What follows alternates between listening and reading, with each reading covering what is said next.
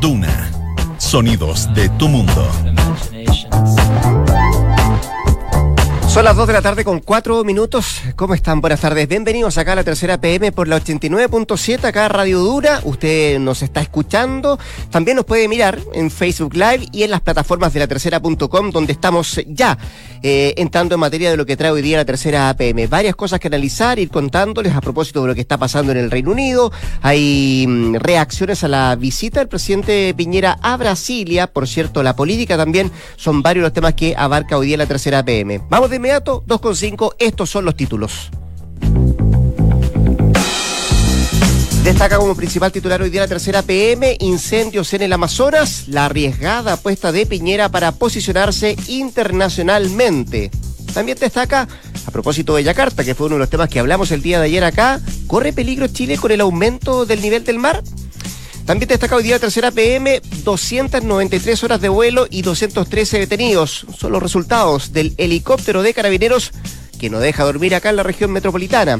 Decíamos, hay noticias internacionales también, giro en el Reino Unido, el Brexit ahora en manos de la reina Isabel II, es la pregunta que se hace la tercera PM. Vamos a hablar de deportes también porque se acaba la guerra, los verdaderos alcances del regreso de Claudio Bravo a la selección chilena dos partidos amistosos que se van a jugar en los próximos días ante Argentina y ante Honduras. Van a tener la presencia del arquero de la selección chilena que estuvo ausente durante harto rato en La Roja. La revancha UDRN van a pedir censurar al presidente de las comisiones por bloqueo a subsecretarios. Esto a raíz de la polémica, la pugna entre el PS y el gobierno. Son parte de los títulos que trae hoy día eh, la tercera PM en esta jornada de día miércoles. Y nos vamos de inmediato, cuando son las 2.6, a analizar lo que fue para muchos un golpe a la democracia, para otros una noticia que se esperaba, tiene que ver con el giro en el Reino Unido respecto a lo que ha pasado eh, con el Brexit. Y la pregunta que se hace de la tercera PM es, ¿el Brexit ahora en manos de la reina Isabel II? Nos cuenta todo esto Cristina Cifuentes, que es periodista de Mundo de la Tercera. Cristina, ¿cómo te va? Buenas tardes. Gracias por estar acá en la Tercera PM. No, gracias a ustedes. Respondamos a pregunta que es el título, por cierto, de, de, de, la nota que escribiste tú a raíz de lo que pasó esta mañana acá en nuestro país, ya a mediodía en, en el Reino Unido, con la decisión que adopta la, la reina Isabel. A petición, por cierto, del primer ministro Boris Johnson. Bueno, por convención la reina Isabel suele aceptar los consejos que le da su primer ministro, entonces esto no es ninguna sorpresa, se esperaba que la reina Isabel aceptara, además que eh, de siempre todos los políticos han querido mantener a la reina Isabel alejada de cualquier problema constitucional. Entonces era una decisión que se estaba esperando, eh, que, que, que, en el fondo la reina sí aceptara el consejo que le dio Boris o sea, Johnson. Una reunión de... que se esperaba, pero no sorpresiva. No, no, No. para nada. O sea, be- ella por, suele hacer eso y siempre se quiso que ella no este, se mantenga al margen de cualquier problema político y constitucional. Ahora, eh, lo que la decisión que ella adopta y lo que se resuelve no gusta para nada en la oposición. De hecho, Jeremy Corbyn eh, habla de una verdadera amenaza a la democracia eh, respecto a esta resolución que se adopta.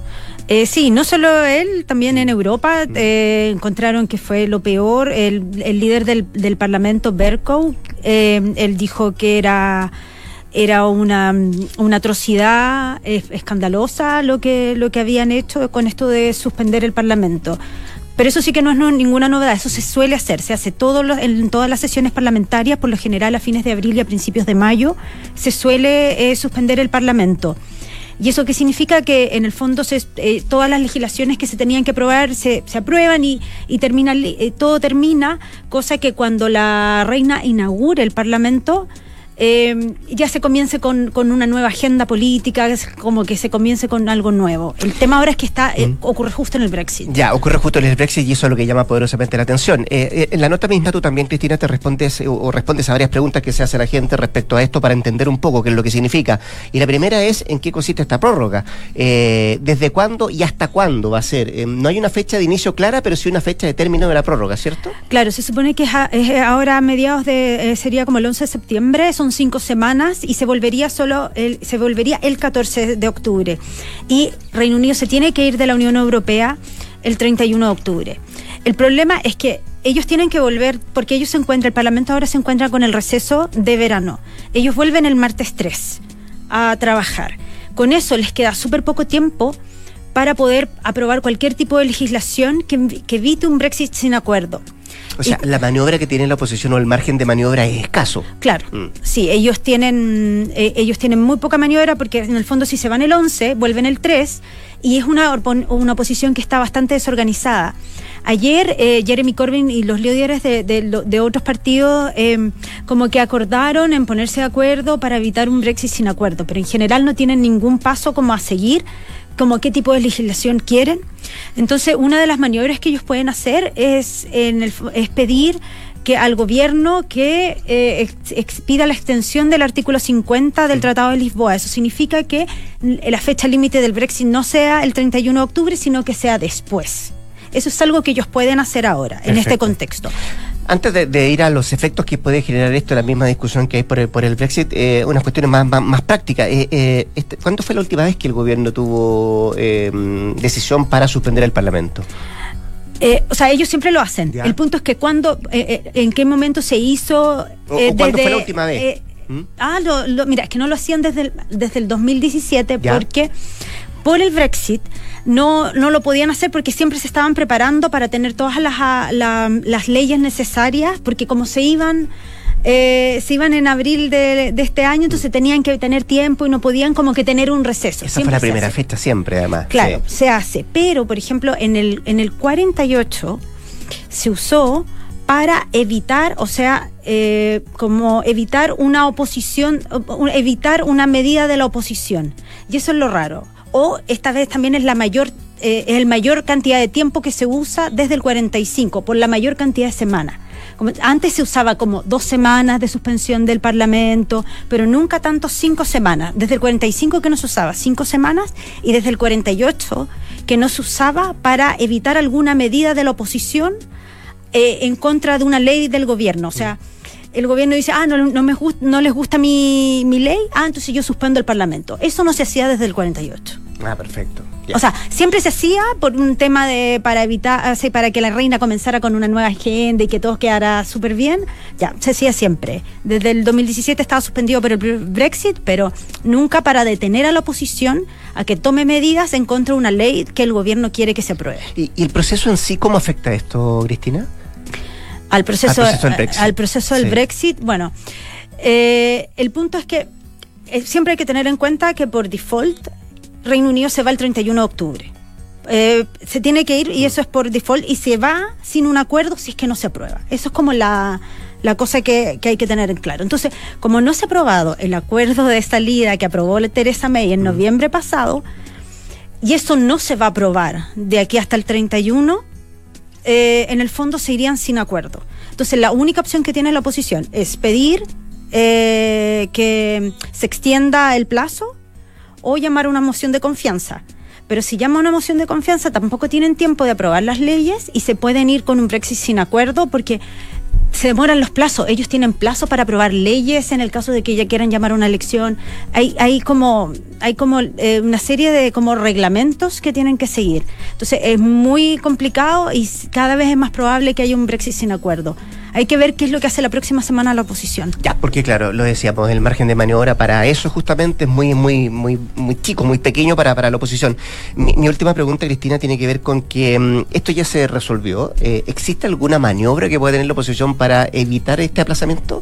¿Hay algún margen que pueda decir, bueno, porque no sabemos si va a ser el 9 o el 12, ¿cierto? El inicio del aplazamiento, pero de aquí al 9 hay, hay varios días. O sea, ¿se puede hacer algo o efectivamente ah. lo que se resuelve hoy día por parte de la reina de la luz verde a Boris Johnson para el aplazamiento mm, es así y no hay, no hay, no hay, no hay dos lecturas. O sea, el ex primer ministro conservador, em, John Major, eh, había dicho en julio, porque esta idea viene hace rato rondando, entonces dijo que em, él quería que hubiese una revisión legal sobre este tema, pero todos los analistas me, me han dicho que creen que no va a ser exitoso. O sea, podría haber una revisión legal, pero todos me dicen que probablemente no sea exitoso. O sea, este tema va, parece.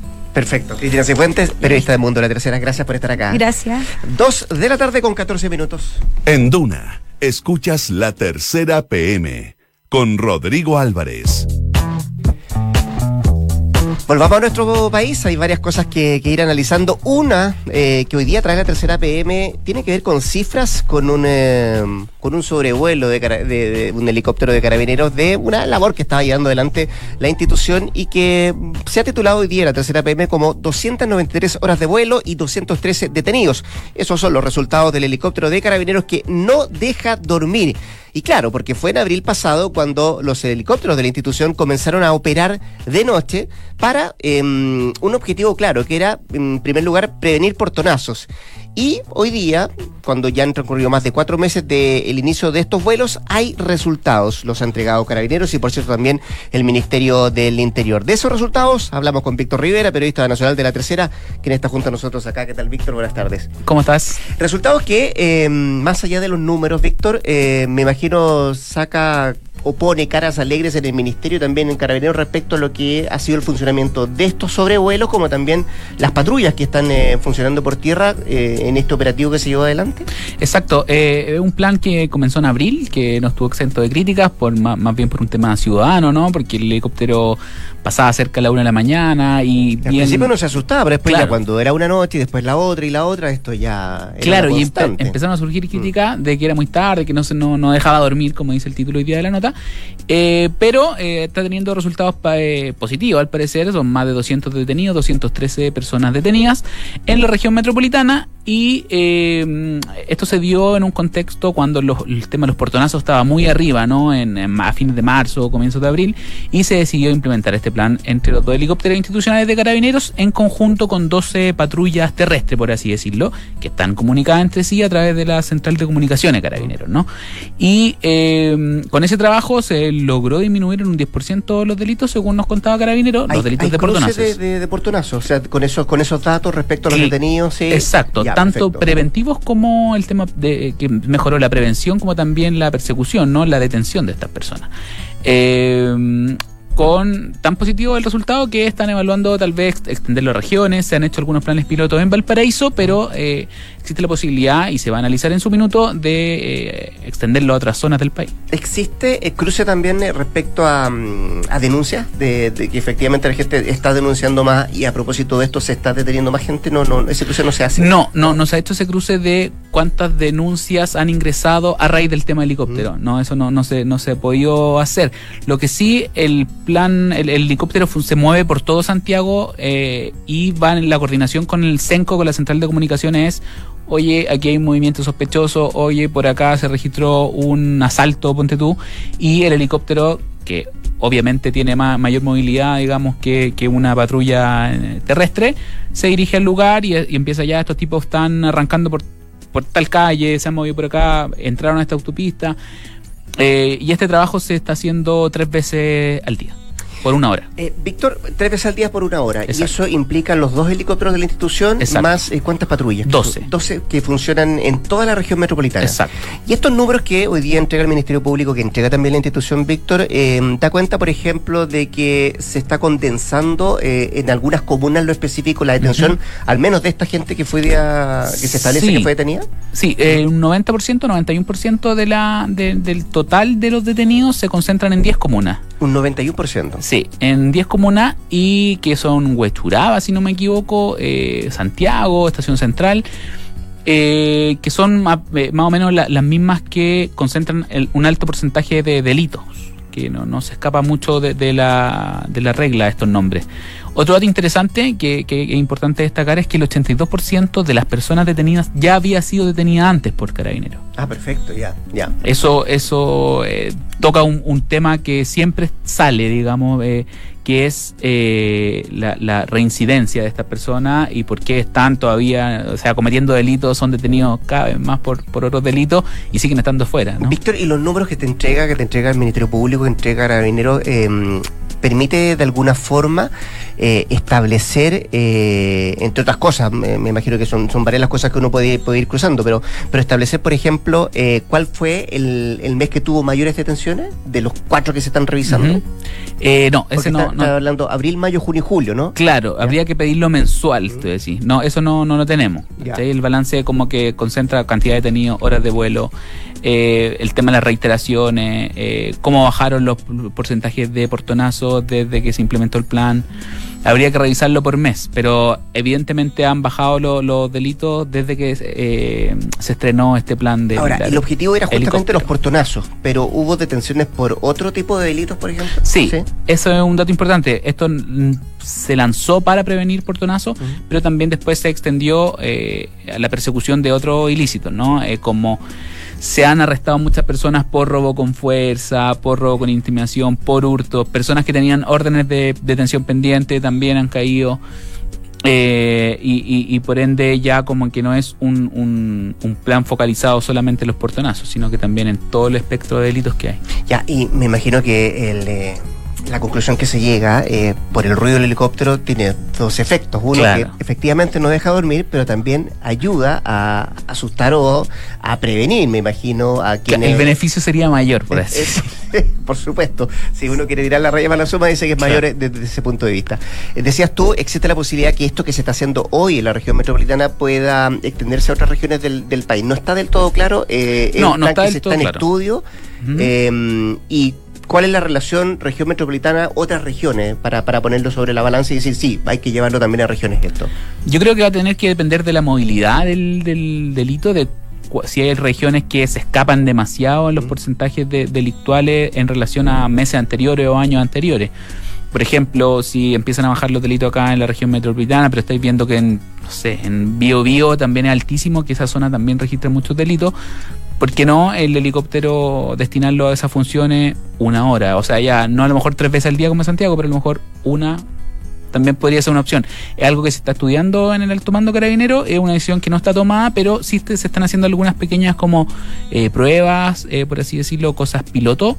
Eh, se hicieron ya algunos planes de vuelo en Valparaíso para ver cómo funcionaría también en regiones. ¿Es posible saber cuál es la comuna que registra más detenciones por este operativo lo específico? ¿Dónde se, eh, sí, podríamos, tendríamos que revisarlo. Si eh, ah, no está, no lo tengo ahora a la mano, pero, pero habría que revisarlo para que lo lean mañana la tercera. de todas maneras, en el papel mañana esta información que tiene que ver con estos sobrevuelos, con las 293 horas de vuelo, los 213 detenidos, y esos son los resultados que decíamos y estábamos hablando con Víctor de este helicóptero de carabineros que, eh, por una parte, no deja dormir, pero por otra parte asusta a quienes quieren llevar adelante los ilícitos. Exacto. Víctor, muchas gracias, que esté muy bien. Vale, gracias a ti, chao. 2 con 22. Esto es la tercera PM con Rodrigo Álvarez. Demos vistazo a la crónica internacional, por cierto, también de lo que está pasando acá en nuestro país. Y, mm, miremos el deporte, que hoy día sabe de, varias cosas, varias cosas importantísimas, algunas otras que dice, bueno, no iba a pasar nunca que Claudio Bravo pudiese volver a la selección chilena. Bueno, pasó, lo cita Rueda para dos partidos amistosos que se van a jugar en los próximos días, el 5 de septiembre, el primero, si no me equivoco, y los rivales son Argentina y Honduras. Eh, para hablar de esto y más, Cristian González, periodista del Deportivo, está junto a nosotros. ¿Qué tal, Cristian? ¿Cómo te va? Buenas tardes. ¿Qué tal, Rodrigo? Buenas tardes. ¿Cómo se recibe esta noticia? O sea, que, que Rueda al final se decide eh, por eh, poner en la nómina a, Claudio Bravo. Yo diría que el concepto que mejor lo define es sorpresa porque hasta muy tarde anoche no había señales respecto de, este, de esta nominación, de este retorno de Claudio Bravo a la selección. Y hoy por la, por la mañana, primera hora, ya había alguna señal, incluso eh, en la NFP no tenían muy claro si Bravo iba a ser convocado, porque este es un tema que Rueda manejó con mucho sigilo. Eh, yo diría que incluso más bien desde el punto de vista personal, porque ni siquiera la dirigencia de la NFP tenía certeza de, mm. este, ¿Tú, esta convocatoria. ¿Tú cuando dices de lo personal, tú crees que la masticó eh, bastante rato la decisión? Yo creo que la viene masticando, analizando hace mucho tiempo, cuando él se encuentra con este conflicto interno en la selección que involucra a Bravo y a referentes como Vidal y Medel, evidentemente él fue analizando cada uno de los pasos que daba en relación al arquero del Manchester City. Hay que recordar, eh, yendo al ejemplo más reciente, la charla que ofreció en Temuco en esta universidad en la que él habla de por qué no llamaba a Bravo y en definitiva justifica esa decisión en los equilibrios internos del grupo, en la relación humana que él buscaba cuidar en la selección y que entendía en su momento que la convocatoria o la presencia de Bravo podía poner en riesgo. Entonces ese factor seguramente fue el que lo hizo dudar hasta últimas horas de, ayer respecto de ejecutar esta, esta nominación, porque recordemos que hay un trámite previo, una reserva de jugadores en la que Bravo estaba, pero evidentemente esta ayuda de reducir la nómina a 23 nombres e incluir a Bravo entre ellos era una materia un poquito más Pero, compleja. pero Cristian, ese dato que tú entregas es muy, es muy decidor quizá para tratar de entender un poco qué pasó por la cabeza de Rueda y por qué al final decide llamarlo. ¿Por qué?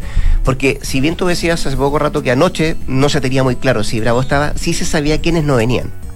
claro. Claro. Y ahí de los que no venían eran justamente los que podía eh, generar esto que él explicaba en Temuco, de mantener la cohesión de la selección, evitar ciertos roces. Eh, pero se sabía que no venía Vidal, que tampoco venía Medel y que tampoco venía Alexis Sánchez. Sí, Alexis Sí. yo lo dejaría al margen Al de esta margen. lógica, Ya. porque Alexis incluso... Es, es porque tiene sus problemas, pero que lo vamos a abordar un ratito más a propósito Claro, de- pero, pero además Alexis es uno de los jugadores que todavía conserva cercanía con Bravo respecto de este... no de se este pelea con nadie además. sí. no, incluso por ejemplo lo, lo invitó a la van premier de su película, si Mm, recuerdas, y bueno, Bravo no, no pudo ir por eh, por eh, compromisos personales, si mal no recuerdo, pero, pero en definitiva eso sí ya habla de un gesto de cercanía respecto de- del arquero de la selección. Y claro, teniendo la certeza de que Vidal no va a estar porque tiene como prioridad readaptarse al Barcelona, que Medel le acaba de firmar en el Boloña y por lo tanto tiene que buscar un lugar en su nuevo equipo, evidentemente Rueda encuentra un escenario favorable para nominar a, a Bravo, pero no resuelve el, el gran problema, que es, Mm. En definitiva, cuando se junten estos tres eh, referentes, estos tres actores de este conflicto, ¿cómo los va a unar? Eh, Medel lo ha dicho, eh, incluso. Es necesaria una conversación de hombres en el camarín de la selección Ahora, que esta vez no que- se va a dar. Lo que hace Rueda es, quizá, y puedo estar equivocándome, tú, tú me dirás, pero, pero lo que hace es tratar de pavimentar el camino para eso, ¿no? Con, Yo- este, con esta nominación. Sí, yo creo que sí. Sí. Evidentemente es un primer paso, eh, es el primer acercamiento de, de Bravo a un grupo eh, que, que en este caso va a encontrar con, con varios jugadores nuevos, que seguramente incluso el mismo Bravo no, no conoce. Eh, va a ir buscando apoyo seguramente, algunos circuitos eh, eh, humanos eh, para que Bravo se sienta cómodo. Eso te iba a preguntar, ¿a qué selección llega Bravo y cómo llega él? ¿Cómo tiene que plantarse en este equipo? Eh, era el capitán, ya no lo es, ¿cierto?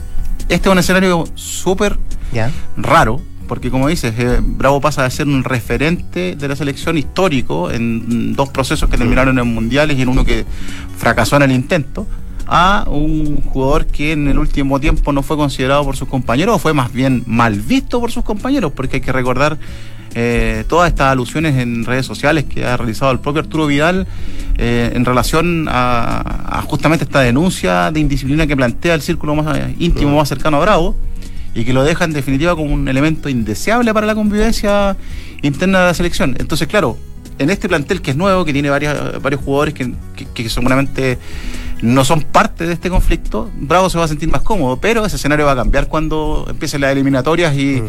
y estén todos. ¿Las fechas son? 5 y 10, si no me diez, equivoco. si y, es Argentina Y Honduras. Y, Honduras. Y se juega en Estados Unidos. El primero y El primero. segundo en San Pedro Sula, que es el. San Pedro eh, Sula. Claro, en, en Honduras. Eh, juntar miedo a ver a San Pedro Sí, Sula, claro. ¿no?